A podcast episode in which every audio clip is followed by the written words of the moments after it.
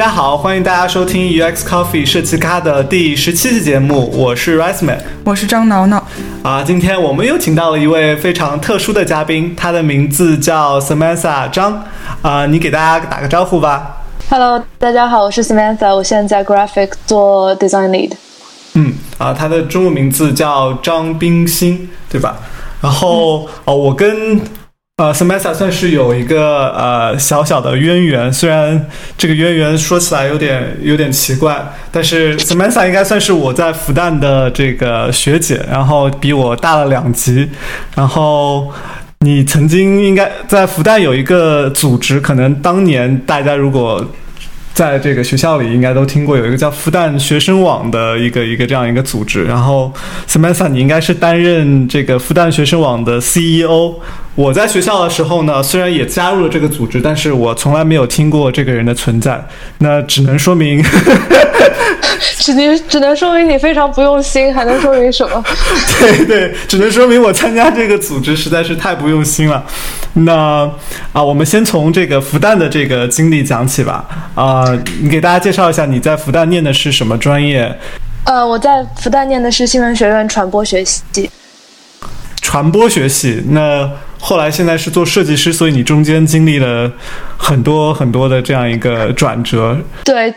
其实这个故事是从没考上大学就得开始说。其实我从小就喜欢计算机，喜欢设计。然后从呃十二岁的时候，机缘巧合，我们当时的初中吧，算是有一节课电脑课，那一个学期就在教我们写 HTML，而且是从记事本写，是不带任何编译器的。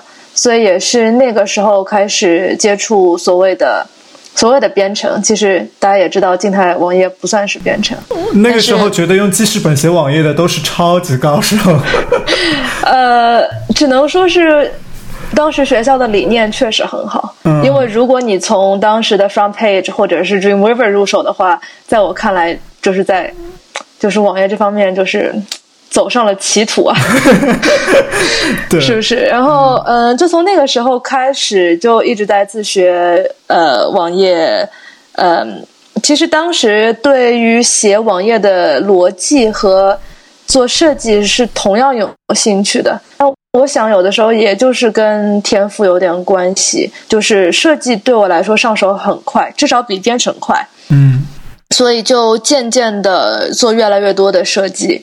然后，呃，与此同时呢，就上了高中。然后，呃，我当时给自己的人生规划是说要读 CS 的本科，呃，计算机的本科，然后读 MBA，然后读一个心理学的博士。哇塞，你这规划的有点远了。对，而且非常非常幼稚的人生规划。但是，呃，所以呢，我就选了，呃，当时上海是三加一嘛，我不知道现在还是不是这样考，就是语数外加上理化生。当中的一门呢，你就变成理科生了；然后政史地当中的一门呢，你就变成文科生了。那所以我当时为了要选计算机呢，我就选了物理。而且物理其实，唉，摸着良心讲，当时应该成绩还算不错了。但是大概上到高二的时候，就是高三之前准备冲刺的时候呢，呃，我们一个很好的物理老师跳槽了，跳到华二去了，那就空降了一个。嗯，就不是那么好的物理老师，然后大家就开始在课堂上面睡觉啦，啊，看漫画啦，吃零食啦，然后而且在课堂上面玩那个真心话大冒险，而且只玩大冒险，然后大家就，嗯，就经常出现就是上上课上着上着，一个人抱着书包起来绕教室跑圈儿，然后这样下来一个学期之后，就觉得这个。整个班级就是一锅温水里面煮的青蛙，如果不趁早，就是找一个解决的出路的话，大家就是二本见。然后，嗯，然后就是基于这个理由，当时我们学校的历史是最强的，所以呢，为了上一个好学校，又为了自己完全没有自制力，呃，就转去学了历史。这样就是真的是什么一入宅门深似海嘛，就是不能回头。然后。接下来的话，做文科生，那就肯定不能学计算机，而且也不能学工商管理，而且也不能学心理。就我当时规划那条人生路上的三个专业，就通通不能学了。所以我当时我就拿了一本复旦的选校的科呃选校的那种书嘛，就是每个专业，然后你必修是什么，选修是什么，嗯，在那儿看。那翻来翻去，只有传播学，呃，它有很多的基础大课，就是它有管理学导论、心理学导论，然后市场营销、什么统计基础之类的，就是非常广的文科大课。我想说，反正我也不知道读了文科之后我要去干嘛，我估计还是想要做网站。那估计专业不是特别重要，因为我当时完全没有计划要出国。我知道基本上。你知道大学之后，我还是能够找到一个工作，那专业就不是那么重要。我就选了一个面儿最广，然后最不挑的这么一个，我就去了。觉得 Samantha 这个经历特别励志和鸡汤的一点，就是你从小就发现自己在设计上特别有天赋跟兴趣，然后你中间呢又经历了理科、文科，然后传播学，最后终于又回到了设计这一行。然后你最后这一步转行是怎么做到的呢？对，最后这一步转行，其实，嗯，那就要这就一下子跳到呃，从复旦之后毕业去读了西北，那就是完全同样的逻辑，要不然就是转专业，但上一个没有那么好的学校，可能可以学到呃计算机，呃，或者呢，如果我要上最好的学校，那最好是在本专业或者是类似于本专业的这个方向面申请，然后当时。嗯，就也是真的很幸运拿到西北的整合营销传播系的录取，然后西北这学校太好了嘛，然后就觉得无法拒绝，那就去了。去了之后呢，其实我是第一个礼拜就跑去那个就业指导的办公室，呃，跑过去跟他们说，呃，什么教练，我想打篮球，不是，呃。呃，就是老师，我如果毕业不想做传统的市场营销，呃，我想要去做呃设计类的，你觉得我的研究生应该怎么规划？然后那个老师，呃，其实也挺 nice，但是特别无辜的瞪着我说：“我觉得你不该规划，你根本就跑错地方。”然后，但是你知道，国际生转专业那简直又是一大车的麻烦。对，而且我。不觉得它甚至可行，说实话，当时，然后我就想说，好吧，那我就去，因为我们入学的秋季学期其实也是一个找工，就是毕业的人找工作的学期嘛，所以说还是有一些跟就是就业有关的一些科技方面的讲座，那我就开始去那儿跑跑，但是真正的转折是因为我。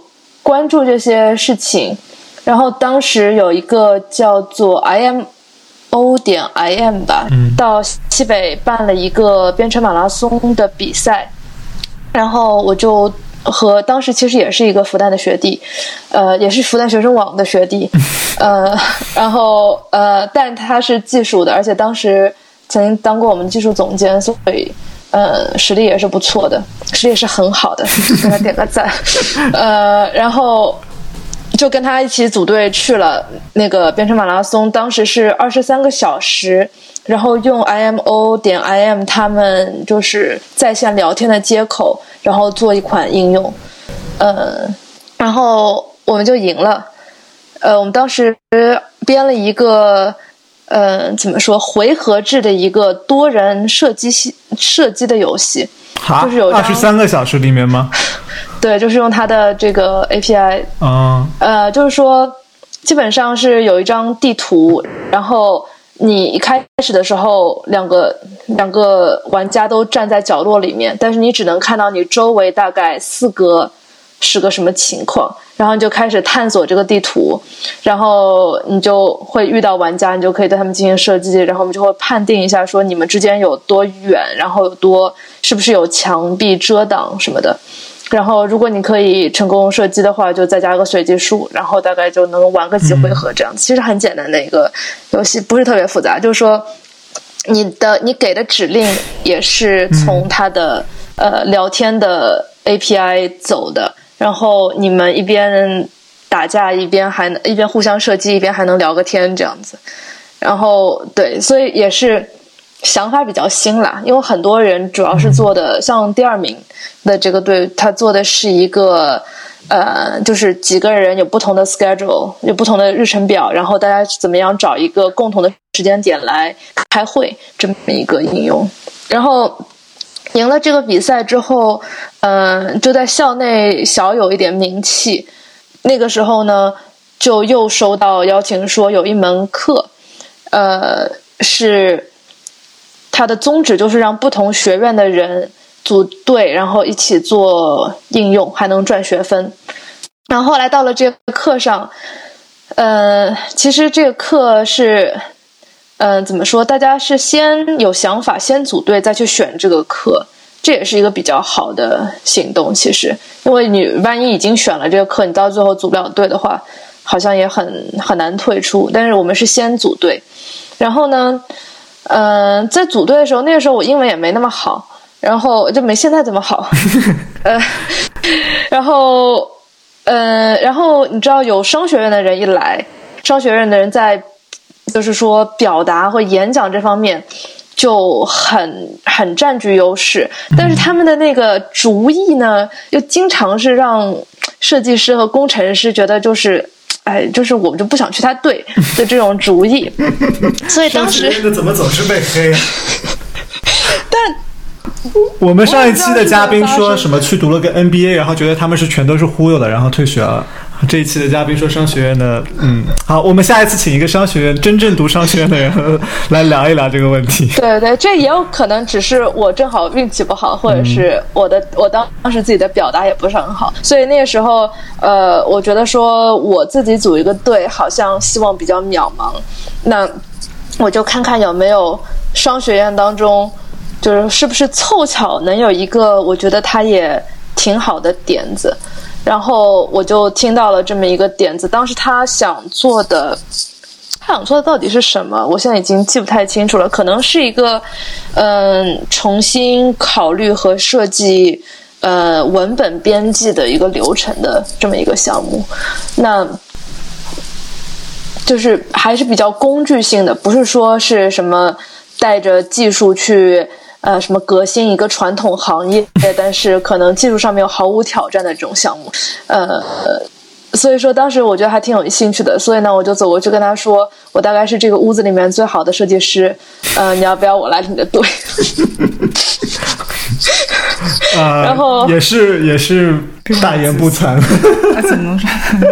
但是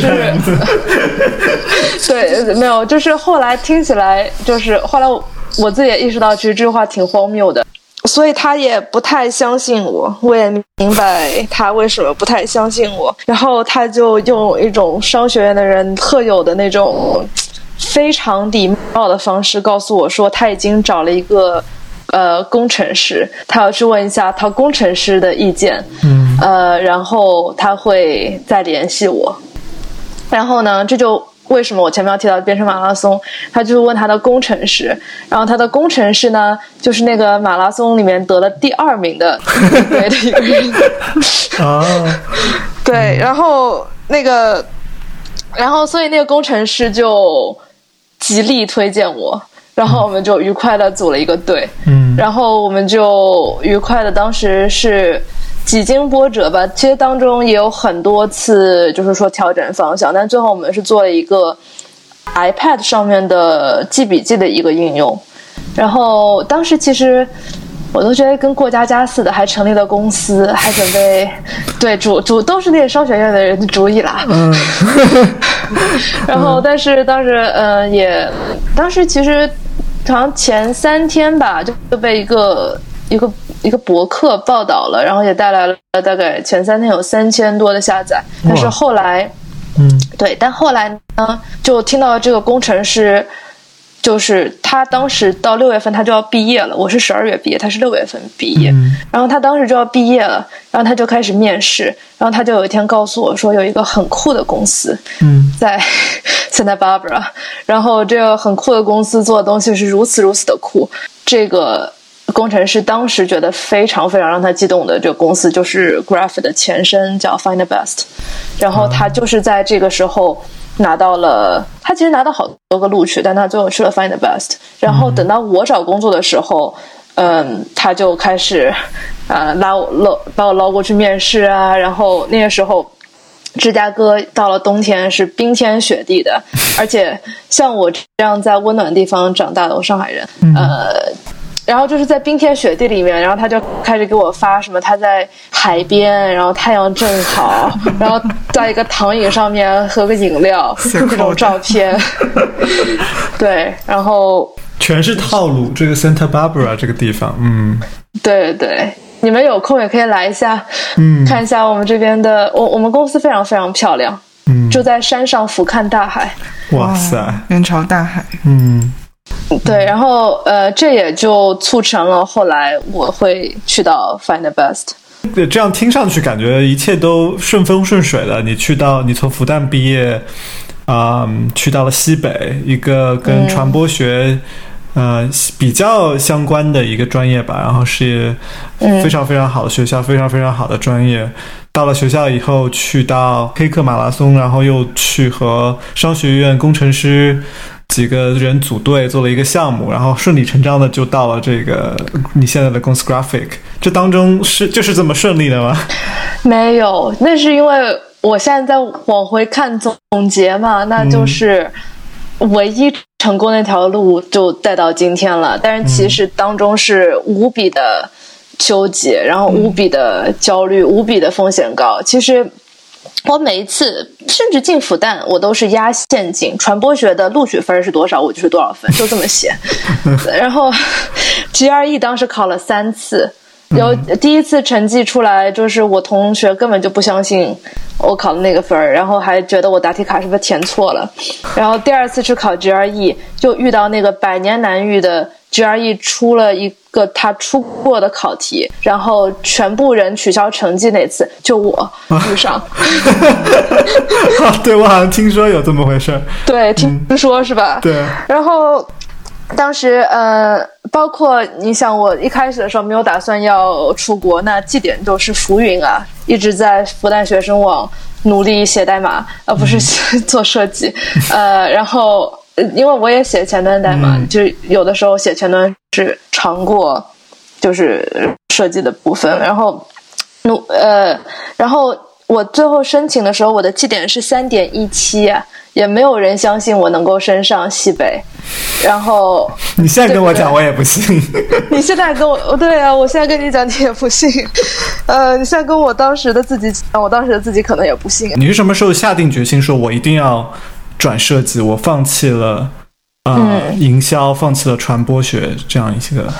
嗯，其实我一直没有放弃啊。我觉得就是，就真真的是，如果呃，我就是。如果说是很真实的当时的状态的话，嗯，就是我不知道，就是我想待在美国，嗯，但是我当然很想做设计，但万一我真的做不了设计的话，我总要给自己另外一条出路。所以说，当时其实我是市场营销，然后用户体验，就是偏呃用户研究这方向和。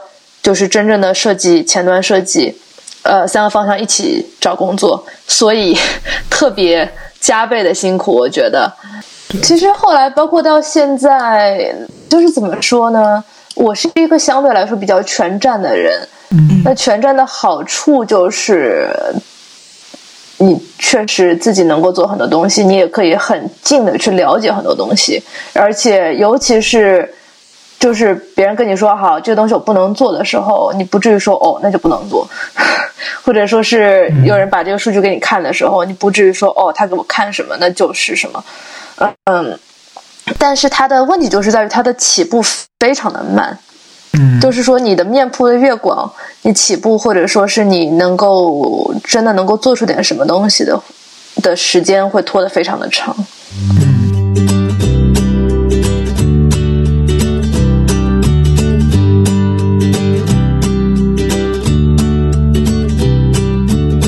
所以我们现在就可以讲一下这个 graphic 公司是做什么的呢？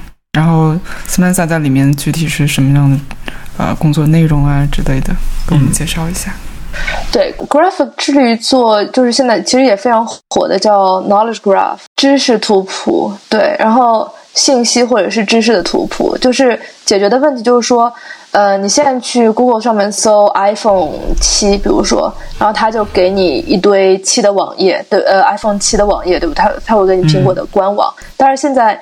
呃，Google 也在往这方面走，它会有一些 knowledge cards，它就会把这个关于 iPhone 七的一些专门的信息直接先呈现给你。那但是从搜索引擎目前的搜索引擎的这个角度上面来说，大部分的信息是没有结构的，它唯一的结构就是一个页面，然后每一个页面上面它有哪些词，呃，然后它有哪些东西，它都是。像一代词汇一样，它之间是没有结构。呃，其实搜索引擎也是并不能理解说这一篇文章关于 iPhone 七它到底谈了哪几个方面，它是个什么观点的。嗯，那我们想要做的就是所谓树状的信息，就一个手机它有一些什么维度，比如说它有它的呃，就是说这物理的体积、重量。呃，尺寸，然后它所搭载的硬件，比如说它的相机，手机的相机有什么？呃，它的维度是什么？比如说它的像素是怎么样？它的感光度是怎么样？它的技术是用的哪一家的技术？它的屏幕，屏幕是多少大？它的像素的密度是什么？就是我们致力于说，把所有的这些可能本来是本来是有这个结构，但是它没有完全被电脑所理解的这个结构。呃，放到一个结构化的数据库里面，而且我们建造非常非常多不同的门类，就像是电影有电影的数据库，美国总统也有美国总统的数据库，然后呃，每一个地点有一个地点的数据库，然后天气也有数据库，然后美国呃人口统计就包括每一个人的出生和死亡的数据库，然后呃车的数据库等等等等的，我们都把它们。放到同一个同一个数据库里面，然后让他们互相连接，形成这样一张图谱。也就是，其实现在几家大的巨头都在做，嗯，像 Google、Siri，然后 Amazon 的这个 Echo，嗯，都是嗯都是在做这方面的事情。那我们可能我们的优势是在于我们做的很早，然后我们现在有大概一千多个不同的。不同的种类吧，比如说，就是手机就是一种，然后车是一种这样子，有有七呃有一千多种不同的种类，然后我们大概有几个，就是什么几十亿的数据，然后然后但是这个只是我们的基础层，其实当你不是一个大公司，你想要做这样的东西，还要做创业的话，你只造一个基础层是不够的，嗯嗯，你必须要把它变成一些应用。那这些应用才能有用户，用户才能带来钱，基本上你才能活下去。那所以说，我们第一阶段就是我刚加入的时候，就是在二零一四年的两月，我们的第一阶段当时在做的就叫做垂直垂直搜索。那比如说大家非常常见的像 Yelp、Trulia，呃，包括 LinkedIn，对我们来说都是垂直垂直搜索。就是比如说 Yelp 是关于饭店的，所以说他把饭店所有的数据他都把它。整合起来，比如说这个饭店的星级是怎么样，价位是怎么样，能不能停车，然后呃是什么类型的？那我们就是，所以我们那一千多个 topic，呃呃一千多个话题，就相当于一千多个 Yelp。但是我们知道我们是小公司，我们也很难呃，就是说在 Yelp 的门类里面跟 Yelp 竞争，所以我们有我们所做的主要是所谓长尾里面的项目，比如说哪个滑雪场最好，然后。呃，那个高尔夫球场最好？那个球队最强？等等。所以说，我们是做这个不同的垂直搜索平台起家的。现在还有大概二十多个不同的域名，主要是就是针对说那些想说啊，我想买个手机，我不知道买啥，呃的用户，我不知道哪个手机的性价比最高，我不知道哪个手机，嗯，是在同样的屏幕尺寸里面最轻的。比如说，嗯，那我们的搜索引擎可以很快的。给出这个结果，或者说是二零一六年出的车款当中，呃，这个价位里面最省油的，那我们也可以很快的给它出一个结果。嗯，那所以说这个可能是最早的战略。那这个战略的好处是来钱很快，因为你只要把 SEO 做好，基本上，呃，然后再把广告做好，嗯你只要有流量，有人搜，然后你能够出现，呃，就能活嘛。所以说这个是最开始的战略。在那个战略的时候，你们是不是还叫 find the best？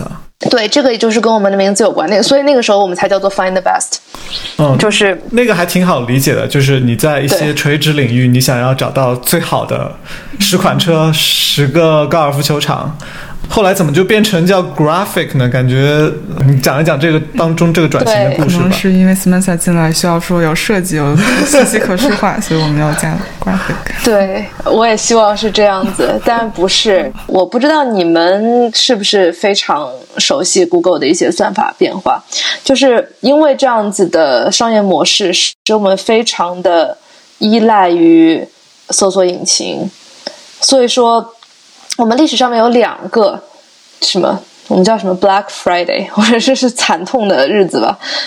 一次是特例啦，反正就是我们可能违反了 Google 的某某个规定，然后 Google 就呃在这个流量上面对我们进行了惩罚，就一天掉了百分之五十的流量，差不多这样。然后第二，然后但那次因为是一个特例，就是我们做了一件不好的事儿，我们把这件事儿修了之后，那我们就可以继续运行了。那后来呢，我们遇到的事情是这样子的，我们当时只有一个域名。呃，不是，就就很少的几个，但是主要的域名就是 Find the Best，就是说这就是那个网站你想找的一切的最好的东西，数据化的比较就在这个网站上面找。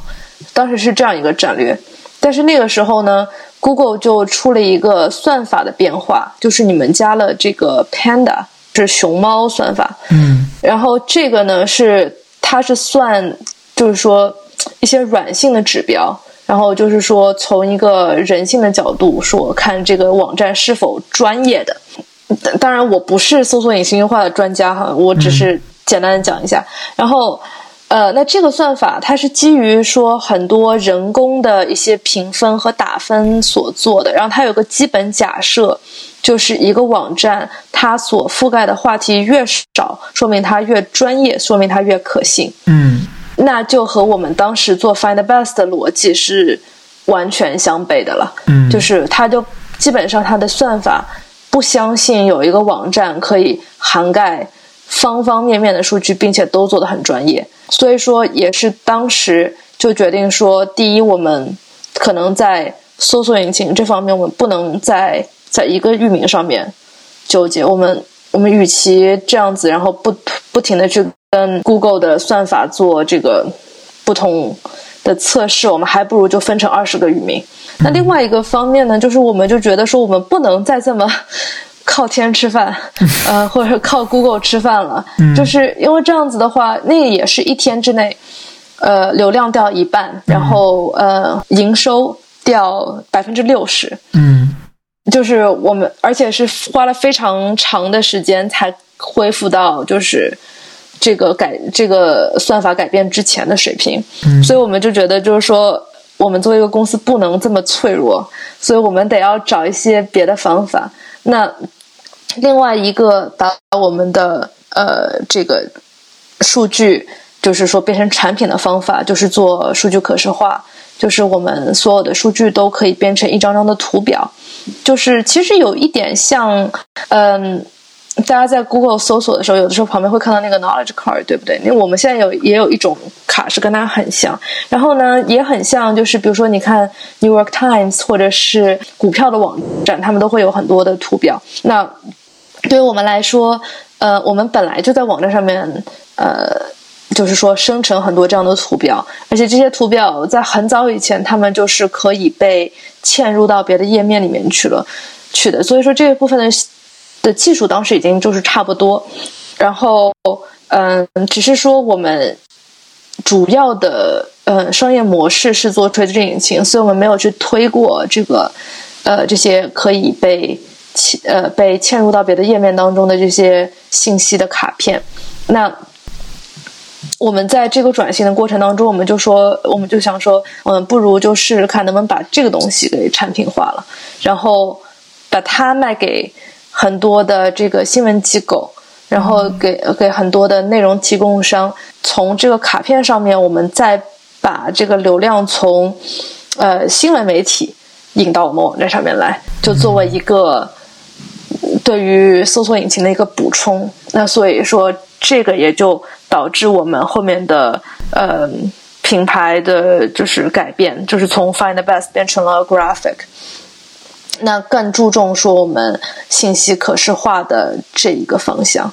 好的，我们要不休息一下，回来我们聊一聊你在这个公司是干嘛的。我们聊这个公司已经聊了很久了，嗯，喝口水吧。好的。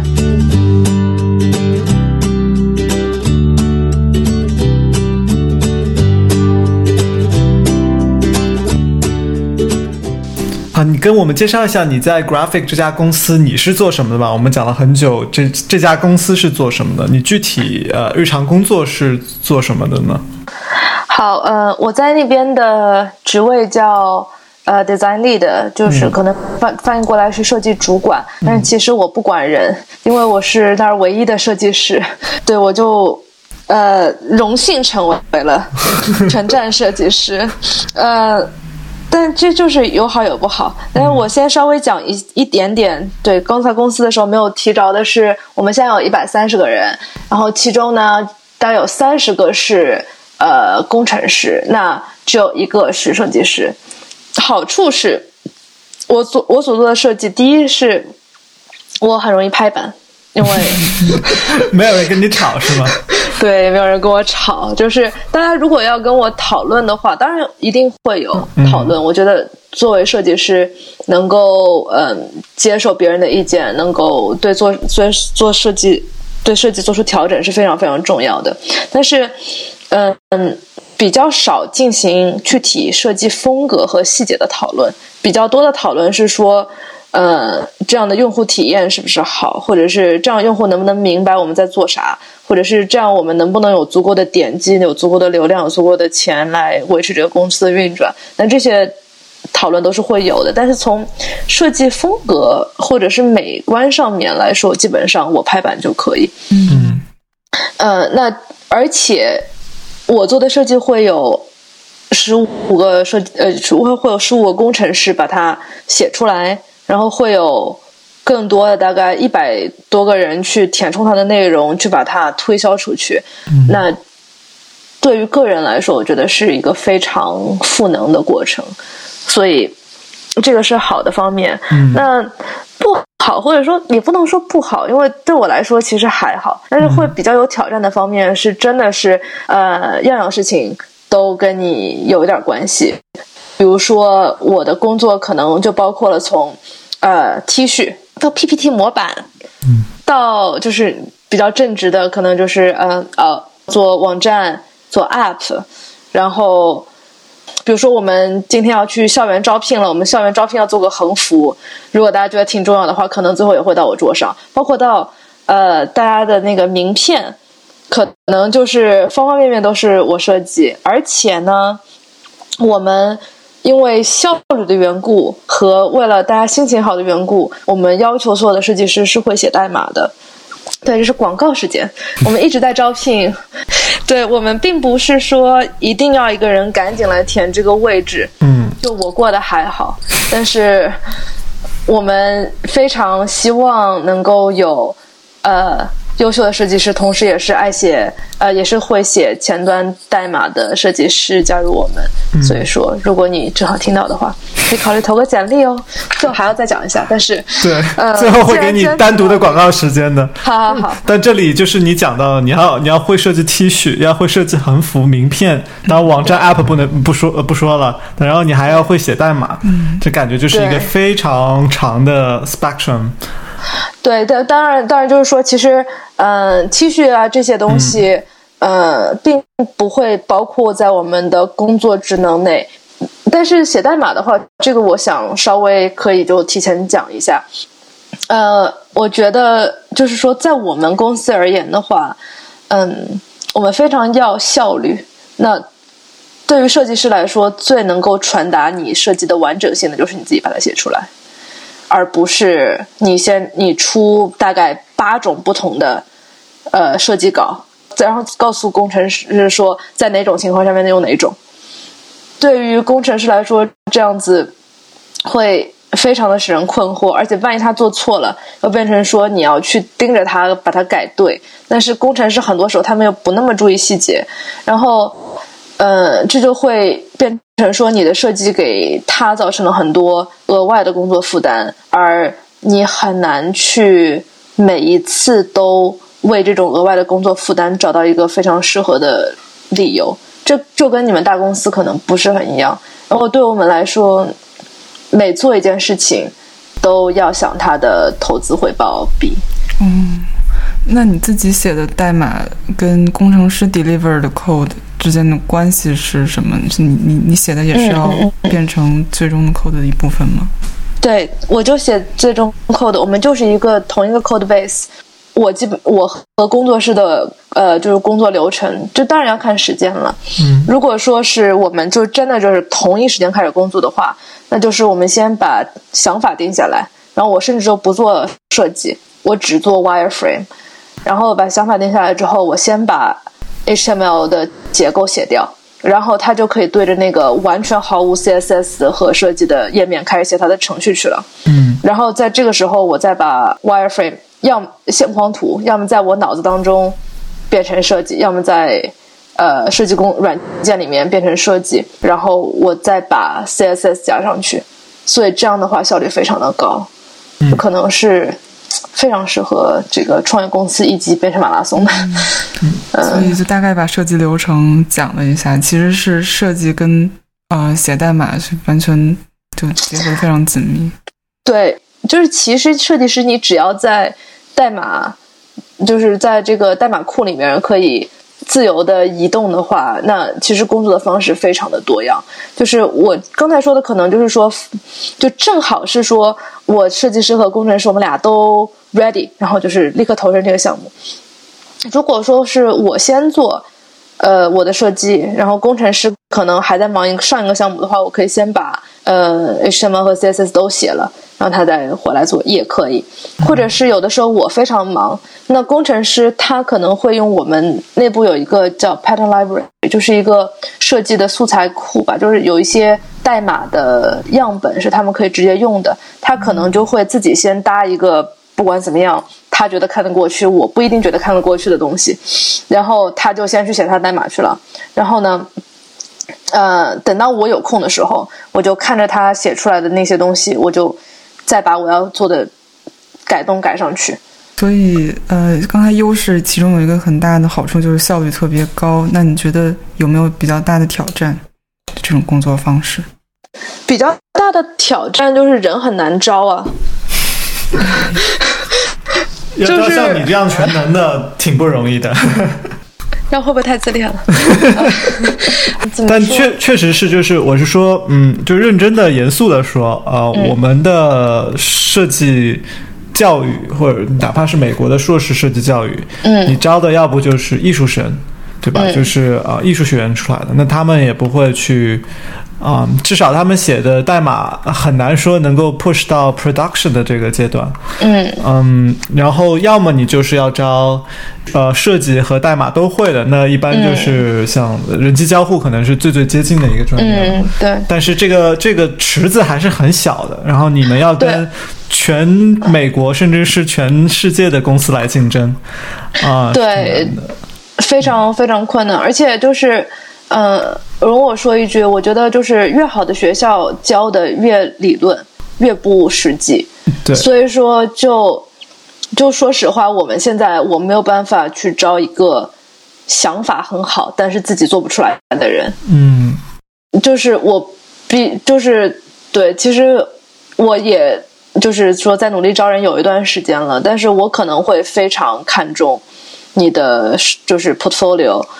嗯，作品集，或者是你能不能，就是我我问的一些，就是说简单的呃，CSS 和 HTML 的问题，就是他能不能立刻答出来？嗯，我知道，就是这和就是说最好的学校的教育可能现在就是有有一点不太对口，但是，嗯，作为我们来说，真的是需要来就能很快上手。对，创业公司尤其看重动手能力，这一点是很好理解的。嗯，那你也是在一个非常好的学校，在一个应该说是比较强调理论。啊，概念的，我相信你们应该也是没有专门的说，呃，专门的教你怎么做作品啊，怎么做设计啊，啊，那些技法上的东西，或者说学写代码那些，你们可能也是没有的。那你自己个人是怎么怎么来学习的这些东西的呢？对我来说，就也有也有可能是我沟通能力太差了，但对我来说，很多时候，与其说服别人帮我做一个东西，不如自己把它做掉。嗯。呃，这可能是一个很糟糕的事情，但是很很多时候就是，我想其实很多包括想创业的人，你们都会遇到这样的时候，是可能有一个愿景，有一个目标，有一个未来，暂时只有你看得见，嗯，暂时只有你觉得它以后会是一个很重要的行业，那这个时候。你也许有两条路，对吧？你一个是你就可以开始说服别人。就像很多其实有名的创业者，对不对？他都是很有人格魅力的人，他们就开始说啊，我要分享这个愿景。但是实际来说，就是在一个愿景的阶段，如果你毫无嗯，就是说硬技能，你什么都做不出来的话，你要去说服 VC，你要去说服给你投资的人，你要去说服别人，呃，你要去说服一个会这些技能的人加入你的团队。其实是相当困难的，嗯，事情。那对我来说，与其在这样子的，呃，说服的过程当中越挫越勇，不如自己把它学了。呃，而且也不是很难，而且我自己也觉得它很有意思。就是对对我来说，就是嗯，能够自己去做一个 prototype，能够呃，如能够有一种可能性是当我。非常相信这个东西有未来，而没有人相信我的时候，我可以把它做出来，来证明它有一个未来，而不是就这样放弃。对我来说是很重要的。嗯，那你是怎么学的呢？你这个嗯动力有了，那怎么做呢？怎么做的话，其实我的战线非常的长。其实前面有提到，我从十二岁的时候开始 接触了 HTML，然后。我就一直对这个非常感兴趣，然后当时的话就是上网看呐，看教程，自己试啊，然后而且走了非常多的弯路，说实话，然后掉到那些很很奇怪的风格里面，然后或者是当时甚至学了 Access 数据库，你想想，嗯，那是什么年代的事情了？包括那个时候，呃，有什么 ASP、CGI。PHP，然后我好像 CGI 是碰的最多的，现在也不知道去哪儿了。当时如果要是要是去投资了 PHP 的话，那多多省力啊。呃，嗯，然后包括当时还有那些什么跑马灯的效果在 HTML 里面，这些都莫名其妙的学了。然后，而且当怎么说？我觉得小时候开始是还挺好的，就没有那么功利。那然后有很多的时间，然后也。不觉得是一个那么重的压力。那现在的话，嗯，想要学一个新技能的话，那就会去研究一下。基本上我自己的学习是，我会先找一个，要么是互动型的，像 Code School 这样子的教程；要么是一些视频教程，像 Tuts Plus 里面有很多好的视频教程。然后我会先去学一个纵览型的。就是比如说，如果我要学一门语言的话，先把它的就是语法看一下。呃，接下来我就会去做一个项目。Again，项目的话，我也基本上会去。如果有视频教程的话，我会跟一个视频教程，因为这是最少挫折感的，因为你可以看得很清楚它一步步怎么做的。有的时候写文字教程的人会忽略一些步骤，然后。我会再做一个项目，然后那个就是跟着做一个项目了，然后再接下来一步的话，就是自己去想一个东西，然后把它写出来，然后通常就从这里开始就越写越多了，然后对，基本上要说流程的话就是这样子。当然设计，当然这个可能是跟编程有关一点的。那设计的话，嗯，其实我想呃，如果你已经很了解，就是网页设计或者设计本身它基本上是怎么回事儿的话，其实从工具层面上面来说，没有什么能能拦住你看一下界面，然后找一下，像比如说从 Photoshop 转 Sketch 的话，那我可能就是要是有一个功能我一时半会儿找不到，我就搜一下，就是 Sketch how to do this in Sketch，嗯就在 Sketch 里面怎么实现这个功能，那就可以了。嗯。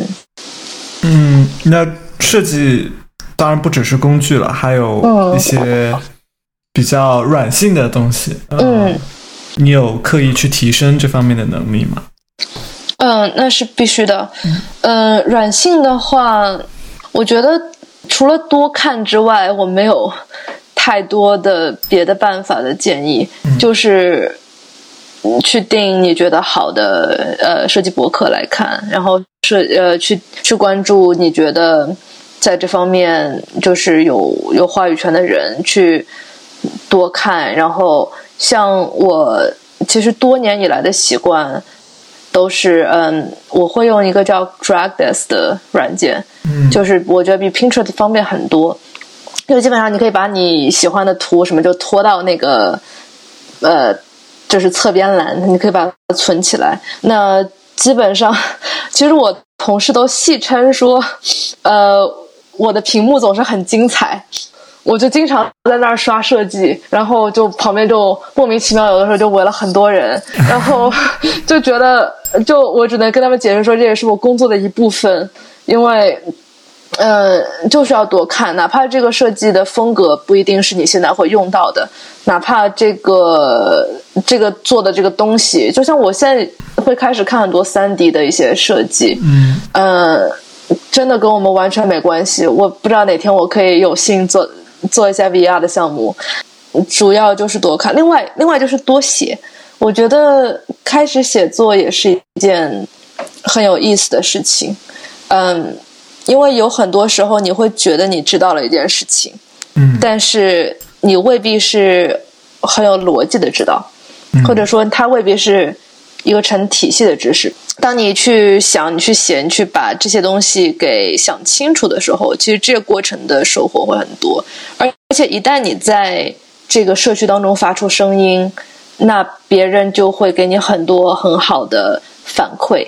像我有一篇，就是你们可能也看到过的一篇关于可呃信息可视化当中的配色的这篇文章。其实我一发之后，就很多就是很神奇的人冒出来，像在 NASA 做这个数可视化的，然后来跟我讲说，其实我有哪哪哪些地方还就不足或者没有考虑到，然后有很多就是呃色弱或者色盲的人在底下留言说，虽然你觉得这个配色不错，但是其实对我来说，在哪一段哪一段还是有困难的。嗯就是如果这些东西你不发出来的话，你可能永远都不会得到这样的反馈。这其实是我最近想的很多的一件事情，就是我觉得我从怎么说，我从用户用户体验，从某种程度上来说，用户体验的角度，然后我从这个呃做出来的设计能够给公司赚钱的角度，都有很多人来。呃，怎么说？cross check 我，都有很多人来跟我讨论，但是就这个纯视觉的美感、感觉、美学就好看这一部分，其实我是很少能够得到反馈的。那一方面就是还是说在 Dribble 上面，在 Medium，在很多地方去剖我的一些作品，尤其是嗯、呃，当我想要得到反馈的时候。然后还有一点就是，也是我的接下来可能一到两年的一个个人的一个目标，就是去赢一些设计方面的奖项。嗯然后我觉得就不一定说是你就说一定要得个奖这么功利，而是说对我来说，如果我是想着说我要去做一个能够拿奖的设计的话，这个对我个人来说会把我对视觉的要求提高很多个层次。嗯就是我不是只是为了设计出一个能用的东西，而是我要去设计出一个能得奖的东西。哦，另外对，呃，突然想到一个很好的办法，也是我一直用的办法，也是我推荐大家想做设计、把视觉方面做得好的人，就是你做一个测验，就是比如说你呃打开 Dribble 打开到就是今天最好的那些呃最好的那些作品，然后呢，你就随机的把自己的作品贴进去，然后你给任何一个人看，你说这里面最糟糕的设计是哪个？如果说你发觉你的设计在这样子一群高质量的设计当中格格不入，就是一眼就觉得说啊，这东西怎么会，就是怎么会突然出现在那里的话，那就是你的设计还不到这个水平。那如果说呃，就是你把你的设计和你最欣赏的设计放在一起，你会觉得说，哎，这个两个好像是在同一个水平上的话，那你就差不多了。嗯，哎，这个办法很有意思啊。但是 Dribble 上现在也是世风日下。对，鱼龙混杂。那你可以就是跟你 follow 的那个那个列表比嘛，对吧？好注意。对，那如果你把它 filter 成那种 top like 那种，我觉得一般来说，一个月之内的 top like 前前十、前二十应该还是比较高质量的。对，就就看你对自己的要求是什么，就是就是看你说，就因为我我觉得就是 dribble。当然，大家对他有很多的批评，就是说，并不是所有设计师都是要那种纯视觉、那种 eye candy 的那种方向去走。但是，如果说你觉得你已经把 UX 这方面做好了，你就是想要在视觉方面再上一层楼的话，我觉得这个方法是很有效的。哦，包括还有一种就是。你去给一些最知名的 marketplace 投稿，包括像我不是在写一些设计方面的文章吗？我怎么知道我自己写的好不好呢？我就是给最好的杂志投稿嘛，比如说呃 Smashing Magazine 啊，呃 Alexa Part 啊，然后 Design Model 啊什么之类的。要是他们的编辑喜欢我的文章。那不就说明我写的还不错？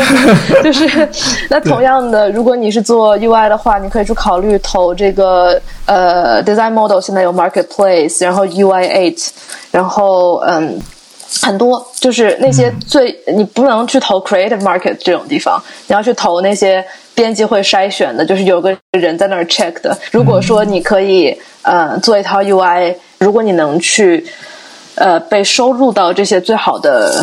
市场当中的话，那其实也是对你，就是说纯视觉设计实力的一个肯定。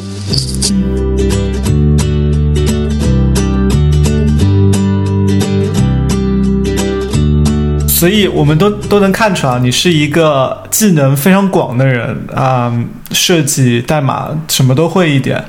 你自己也对自己比较有高要求吧，就是不停的想要学习新的东西，想要做三 D、做 VR，学习新的这个呃编程技术。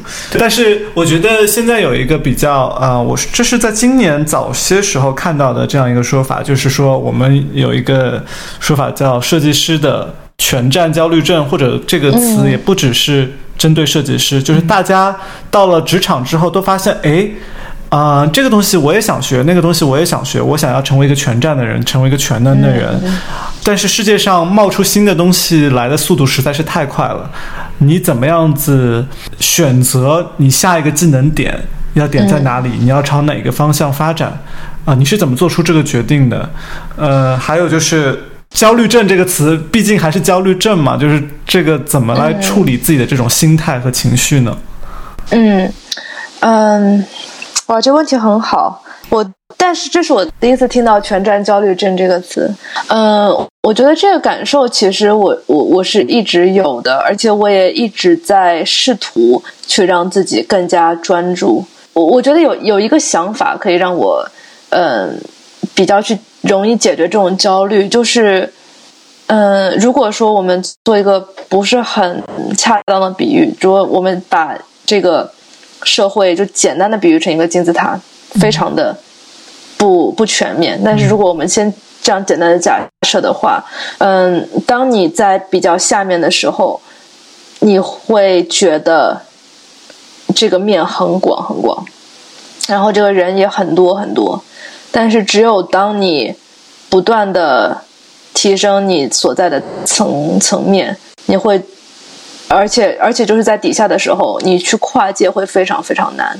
就像我现在觉得，如果我要真的去做一个 VR 设计师的话，那我简直是很多东西都要从头来过，嗯，对不对？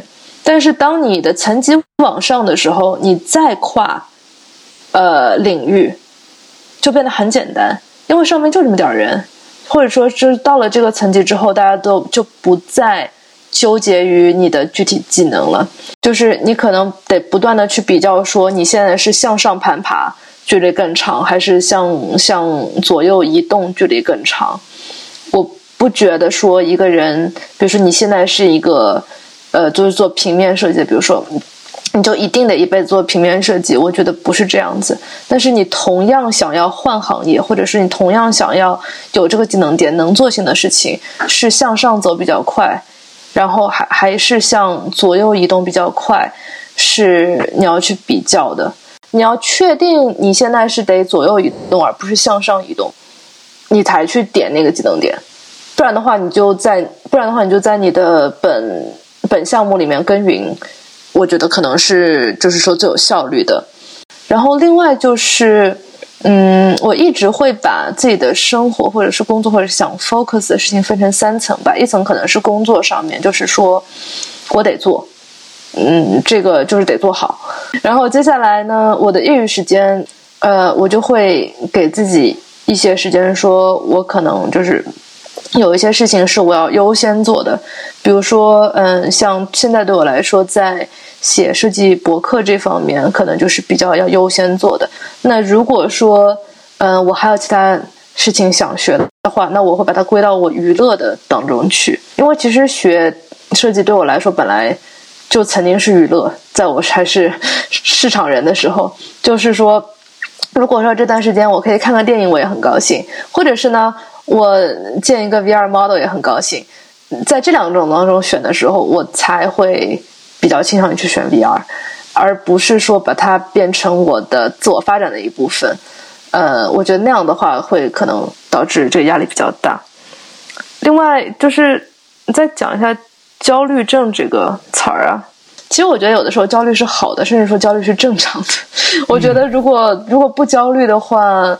我就我可能就不知道在干什么了，就是也有可能是我不知道这个创业公司和嗯大公司的环境会有一点不太一样。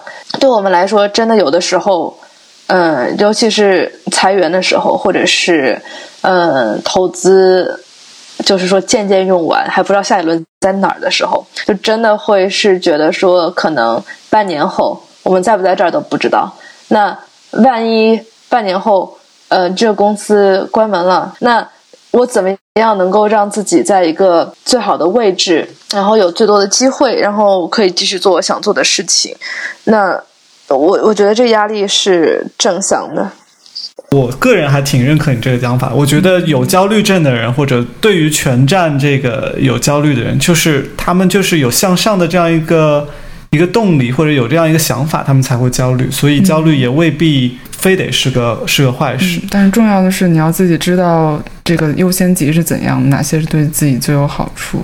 但这个也是最难的一点。对对，然后但是呃，刚刚可能讲的有点太抽象，我再还是再加一点点干货好了。但是在很多方面，如果你是设计师转型成工程师，然后你不知道你要去学什么代码的话。这个时候去问你的工程师朋友是非常重要的。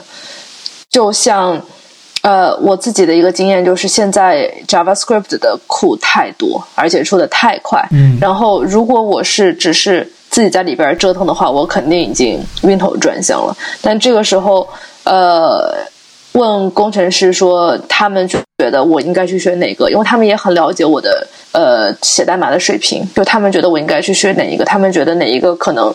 第一是公司会用，第二是之后可能会留下，第三是可能之后呃可能就是上手比较快，就他们可以帮我呃考虑到很多我很难去考虑的因素。好，然后我们聊一聊。也是我们怎么找到你的这个这个事情吧，就是你在你自己也反复提到，你最近啊花了很多心思在写设计博客上面。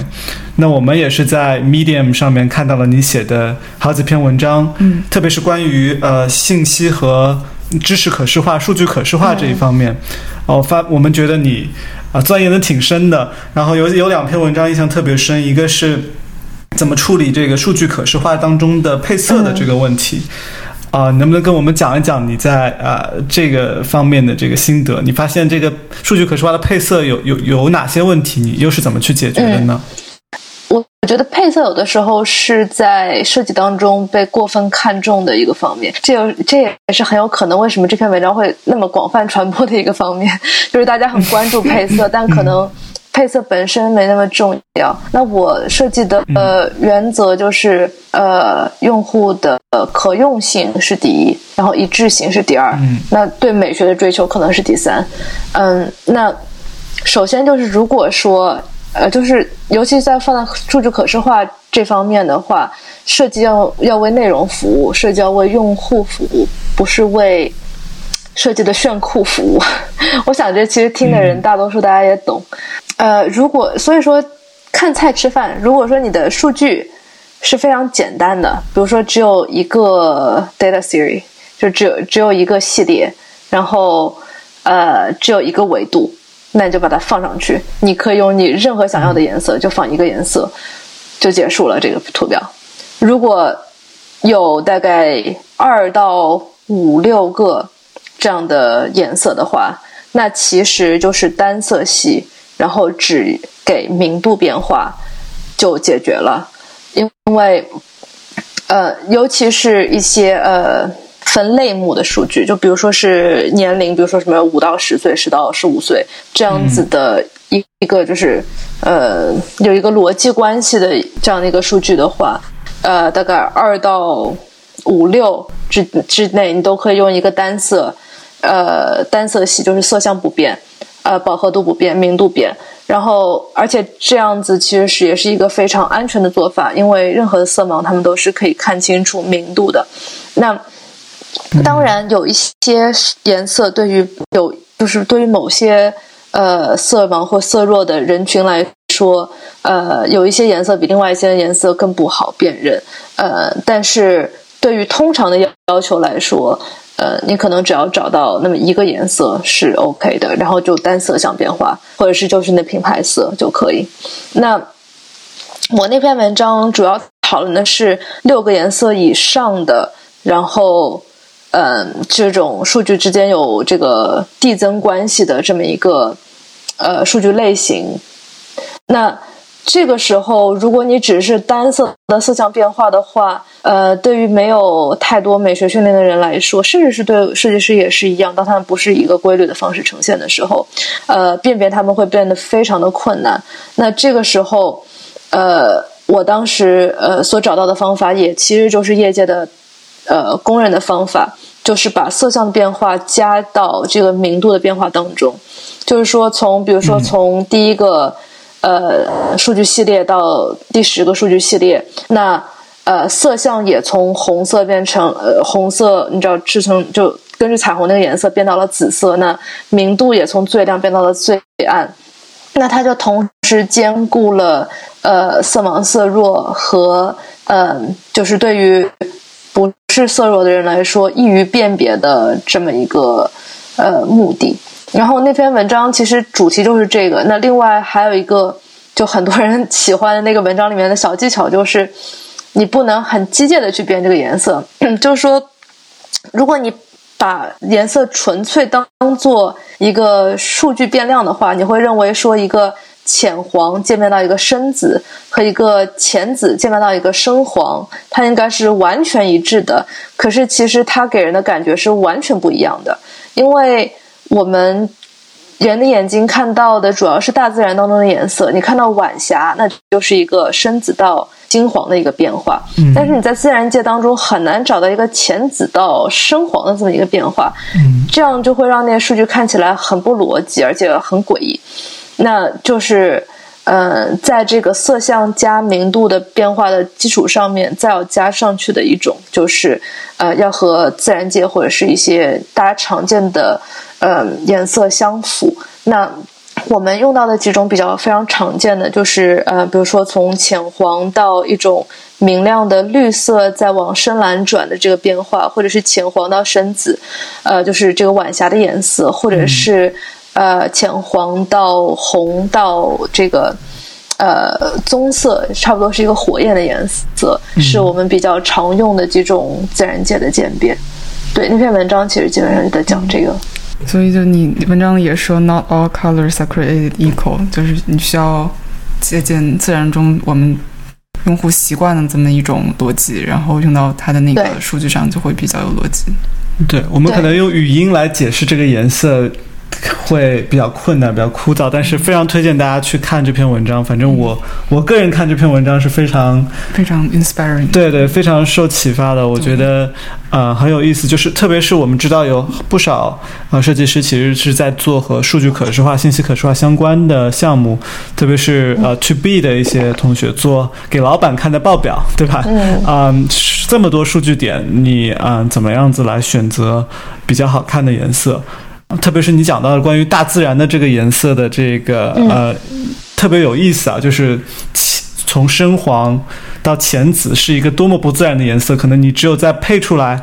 放在屏幕上看了，你才会感受到哦，原来我们对于晚霞是多么的有认同的这样一个感觉。嗯我们把链接放在那个对对对，我们会把这篇文章链接发到后面去。后来你还发了篇文章讲这个。啊、数数据可视化当中怎么挑选数字字体？我靠，这个是一个多么多么 细小的一个细节，但是你给大家讲了一下你喜欢的，就是你觉得认可的一些数字字体，你能跟我们讲讲你是怎么看待这个数字字体吗？它在这当中有什么玄妙？为什么数字的字体是很重要的？在设计这些图表的时候，嗯，对，其实这个也还是就是都是最后要带回到这个易用性上面来。数据字体它首先有一个对齐的问题，就是当你在看一个报表的时候，如果说你选了一种不对的字体，就是不等宽的字体的话，呃，那你的这一行的千分位和下一行的千分位很可能是对不起来的。嗯，那这样子的话，你很难去速度的比较，就是一大堆数字的大小，就这么简单的一件事儿，你就可能很难做了。那另外一个就是说，这个数字是不是都站在一条线上，还是他们会跑到这个 baseline？这中文就真不知道了。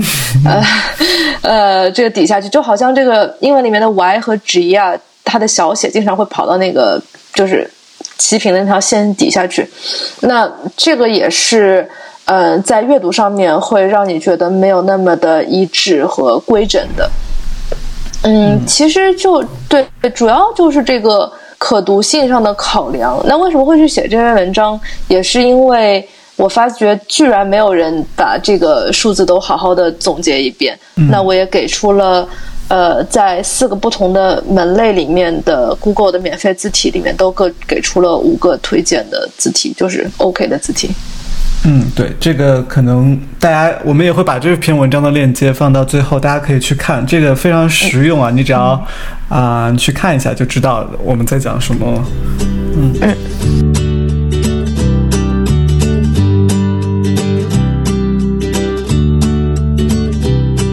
你知道 Samantha 在工作和那个课余时间写文章的同时，还有很多 side project。然后去年你在 Medium 上发了一篇文章，讲的是你的一个 one side project per year 这样一个 challenge，可以给我们讲一讲现在进展怎么样了吗？哎，这进展就非常心酸了。呃，对现在是一年年底，是该回顾的时候了。对，呃，我我还是稍微给大家一点点背景吧。这个文章其实就在讲一件事儿，就是像我们这样的人，对吧？就是贪多嚼不烂，就是技能书点的太广，然后呢，就有很多事情想做，然后呢，所有的东西大概造个三小时，然后就一年都不会再去碰了，然后呢，也。又就有很多东西都是做到一半就烂尾了，或者是做到一半这技术就消失了，嗯，所以说呢，当时这就是一个挑战，就是说挑战说你一年只专注于一个 side project，那你每一个月写一篇你的进度报告，然后你用一年的时间，呃，看看你能不能把这个 side project 呃做成，或者是说做到一个你自己能够满意的结果。嗯然后当时这篇文章大概是一千多个赞，我当时就在那个文章底下也是留了说，那给大家一个报名链接，如果你想要成为这个挑战的作者之一的话，就来报名。当然，当时大概是有五十六个人报名来这个挑战，然后我也为这个在 Medium 上面开了一个一个刊物，类似对嗯专专栏就是。五十六个人乘以十二，那我们应该会有一大堆的这个内容。嗯然后呃，完成第一篇进度报告的人大概是三十个人。然后完成第二篇进度报告的人大概是二十四五个，嗯。然后完成第六篇的人大概只有一个，啊。然后好像是我，还是第七篇的时候就剩下我了。然后没有没有，但后来有一个人大概在十月份的时候，大概复活又写了一篇新的更新，但是嗯。好吧，这个就是也是一个很有意思的社会实验。其实我觉得也是能够告诉大家说，除非你这个意志坚定、目标远大、极端自律，不然的话，可能你要做一个呃这个 side project，你要做一年是很难去坚持的。那常见的就是说停止的理由有，呃，太忙了。然后停了一次之后就再也不会更新。就你只要真真的就是你只要错过一个月，你可能之后就很难。然后第二个是说，就是做着做着发觉这个可能不是呃最适合自己的项目，嗯然后或者是呃有一些就是重要的人生转折，这个也是一个很好的例子吧。就是一年之后证明最好不要这样做。那接下来的话，我可能会，我也是在这个年关上面在想，是说要不把它改成呃每个季度的挑战，因为三个月的存活率还是挺高的。又或者像 是百天计划，对，又或者就是说，呃，就让大家就是比如说做一个什么有意义的下午什么之类的。所以你你会对其他也想做 side project 的同学有什么建议吗？听起来是说把这个战线拉短，嗯缩短到这个一个季度，嗯，这样子吗？对，然后就是想做就得赶紧去做。我觉得，其实我之前有一个比较成功的例子，是我在刚学一个叫做 Parse.js 的，呃，也是一个库的时候，然后我当时看到这个技术，我就觉得啊，这就是我这样子，呃，虽然是设计师，但是却有点想要写应用的人的一个福音。然后我就很热情的学了，然后我还在 Task Plus 上面写了一整个 tutorial，是十个章回的 tutorial，、然后还算挺成功的吧。但是那个真正我学和我写这个 tutorial 的过程是只有大概两个礼拜，然后那两个礼拜就是真的就是一回家赶紧开始开学开写，嗯然后就速度的把它搞完了。然后，所以我觉得当初的那个最开始的热情是很重要的。如果你特别想去做一个 side project 的话，就关掉电脑，赶紧去做，然后先做它三个小时，然后第二天再做它三个小时，你就已经差不多是给了你之后可能一个月你愿意给他的工作量了，就在这么两天之内。然后呢，赶紧告诉全世界你在做这个项目，然后你已经做了一半了。然后呢，第三天赶紧，然后就是我我觉得是趁着那第一把火能快点把可能是一整个这个大头给做完是很重要的。我觉得对我们还有两点启发，一个是你就是通过这种进度报告的途径，可以让自己变得特别 intentional，特别的有这个嗯习惯。还有就是从一开始就要有这个 expectation，就是你可能核心的部分，比如说设计或者代码，只能只用你的一小部分时间，然后有很多周边的一些管理啊、marketing 啊这些东西也是要花时间。所以我觉得做 side project，嗯。一个是习惯，一个是你整个的规划要有条理。对，其实对，真的是尤尤其是如果你不熟悉写博客，或者是你是一个完美主义者的话，呃，你会花太多，尤其是又是英语是第二语言的话，就是到最后修图、改文章、改语句，呃，会花掉很多时间。好了，今天那一样的习惯，嗯、就是啊、请嘉宾给我们留一个联系方式。如果有别的听众想要跟你继续保持联系，特别是关于信息可视化、数据可视化方面，有什么想要跟你讨教的，可以联系到你。你给大家留一个联系方式吧。好啊，就是 Twitter，呃和 Medium 吧。然后 Twitter 可能是我会就是最容易就是回比较长的东西的。Medium 的话，因为它的 reply 的机制是它会直接发在就是个人的那个信息 flow 里面，可能会比较会比较少说话。Twitter 的话，我基本上都会回。嗯啊，那我们稍后把这个你的这些信息都会放在 show notes 里面。好的，最后给你一个机会，再打个广告，就是你们在招人。好的，如果你对数据可视化有兴趣，如果你对帮助建立呃知识图谱有兴趣，呃，如果你希望离设计、离产品、离数据很近，如果你希望每天都可以就 deploy 你的代码或者是你的设计，如果你希望。你的设计，嗯，会很快的进入这个产品的生命周期。请你联系我，请你投一个简历。那也是在推特上给你申请吗？还是有个邮箱什么？或者我也可以留一个我的工作邮箱给大家。呃，因为这个要走系统的话，有的时候我未必会第一时间收到你的申请。s 张 at 呃 graphic dot com。嗯，好的，那今天要不就到这里吧。好的，好，谢谢，谢谢今天做客我们的节目，谢谢，谢谢，谢谢你们。这期节目就到这里啦，感谢大家的收听。如果你喜欢我们节目的话，希望你可以去 iTunes 上给我们的节目打个分，这样可以帮助我们被更多人发现，我们也会更有动力来继续做下去。我们在微信公众号和知乎专栏上都叫 UX Coffee，U X C O F F E E。我们会在这两个平台延迟发送节目的文字稿，还有一些别的和用户体验和产品设计相关的文章。希望大家都能来关注我们。好的，今天就到这里啦，拜拜。